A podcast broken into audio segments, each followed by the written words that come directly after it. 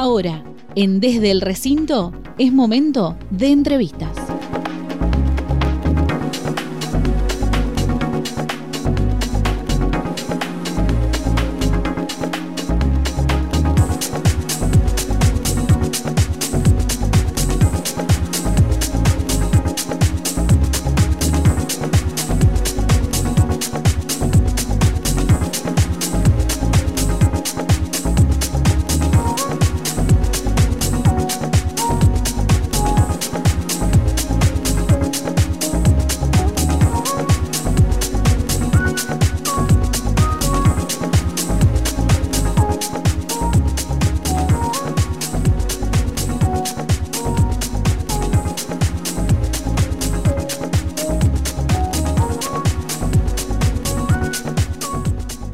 Esta situación económica que estamos atravesando con estos cambios a partir de esta semana, luego de las pasos, sobre todo en la cotización del dólar, la devaluación del peso, está trayendo inconvenientes en distintos sectores, entre ellos en los de las clínicas y sanatorios. Justamente desde la Asociación de Clínicas y Sanatorios de la provincia de Entre Ríos se emitió un comunicado en el que dan a conocer esta compleja situación y que em, justamente dicen que suspenderían internaciones quirúrgicas por falta de insumos. Por eso estamos en comunicación telefónica con la presidenta de Claire Silvia D'Agostino. Silvia, muy buen día. Te saludan desde aquí Manuela Calderón y Alfredo Hoffman. Hola, ¿cómo están? Muy buenos días. Buenos días, gracias por atendernos. ¿Querés contarnos, Silvia, cuál es la situación actualmente como consecuencia de, estos, de estas medidas económicas? Bueno, eh, yo te les cuento, hasta la semana pasada estábamos, nuestra problemática era la inflación, y cómo eh, actualizar valores, dado que los convenios se actualizan cada tres meses y estábamos cobrando, eh, haciendo gastos, digamos, con los valores de tres o cuatro meses atrás. Eh, eso y tratar de conseguir mm, un pronto pago o por lo menos reducir la cantidad de días a los que se cobra. pero bueno, ahora con el tema inflación, inflación más devaluación, eh, ha desaparecido la venta de, los productos e insumos básicos que necesitamos. Eh, obviamente que todo el mundo tiene eh, un stock como para seguir operando un tiempo determinado, pero estamos viendo de que no hay precios, no hay oferta de los productos que necesitamos eh, y eh, bueno, y la gente dice que no tiene mercadería y por ahí lo que están tratando es de ver qué va a pasar para después ponerle precio. Eh, realmente es una situación fea, llamémosle, desde la aguja que se utiliza es importada, las suturas, y no hablemos de los estén o de las o de las este, los requerimientos digamos de instrumental o del que sea para la alta complejidad. Eh, es complicado es complicado. O sea, ya te digo inflación más devaluación es una combinación nefasta para nosotros que trabajamos siempre eh, hoy para cobrar en 30 60 días y a veces más salvo la obra social provincial que bueno ha hecho un plan de de anticipos de facturación, o sea que con lo que estamos más al día.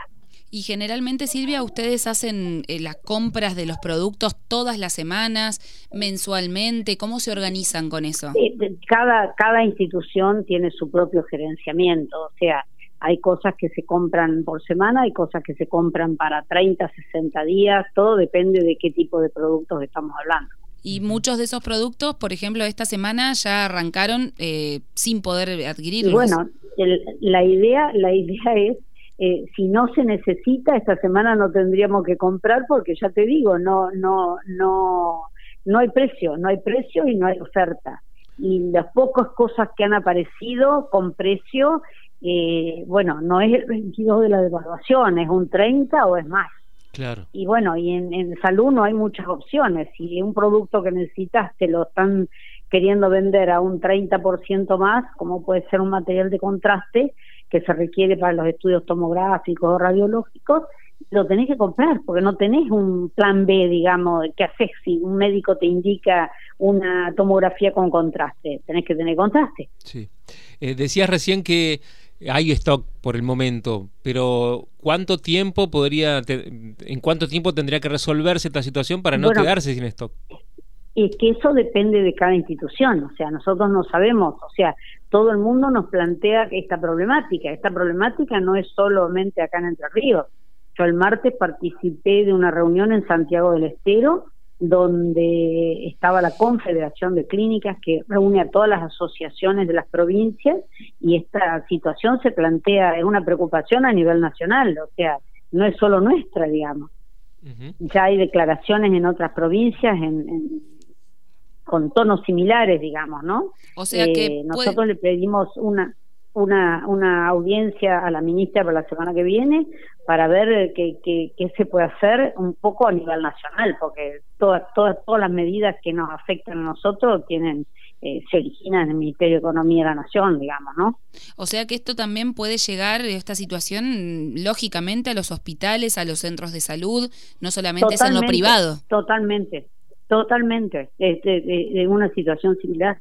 Y, decía el comunicado de ACLER que es probable que se deban suspender provisoriamente las internaciones quirúrgicas programadas como consecuencia de esto. Claro, o sea, si, si, si el faltante y la falta de oferta sigue, eh, va a haber que privilegiar la, la, urgencia. Por ahora no tenemos conocimiento de que nadie haya suspendido la actividad o lo programado pero eh, eh, es un temor que tenemos. Y Silvia, ¿cuántos sanatorios y clínicas dependen de, de Acler en la provincia de Entre Ríos? ¿Cuántos hay hoy en día abiertos? 50, 50 instituciones de salud con internación. Y hoy, eh, hoy viernes, no se conoce ninguno que a esta hora tenga faltante en sí de, de, algún de algún insumo. No, no, no, no. Por lo menos, yo te digo, yo tengo reunión ahora a las 12, en comisión de asociación de clínicas, y bueno, y estamos en contacto con todos. O sea, sí cunde la, la, preocupación, digamos, ¿no? ¿Y se puede dar esto de la ayuda o del auxilio entre las clínicas y sanatorios de decir, bueno, tengo esta cirugía programada, ¿me podés prestar este insumo? Bueno, eso ocurre generalmente, o sea, eh, eh, cuando tenemos una urgencia, un fin de semana, un feriado, eh, y se da también entre lo público y lo privado, o sea, el hospital necesita o nosotros necesitamos o otra clínica que está en la ciudad y lo hacemos, eso se hace habitualmente. Por el momento entonces no tienen previsto o no han tenido contacto con las autoridades, van a van a gestionar la entrevista con la ministra para la semana que viene. Sí, la tenemos, la tenemos este, eh, ya está en agenda para el miércoles de la semana que ah, viene. Confirmado entonces. Eh, bien, y, y esta situación que se está dando en este momento, ¿en qué otra época, digamos, de, nuestra historia reciente se ha dado? ¿Es, es la situación de la devaluación del 2001, 2002? Pero, pero, ya, o sea, nosotros tenemos muchos años al frente de instituciones de salud y ya lo hemos vivido. Lo, lo triste es tener que volverlo a vivir, esa es la verdad del tema. Claro.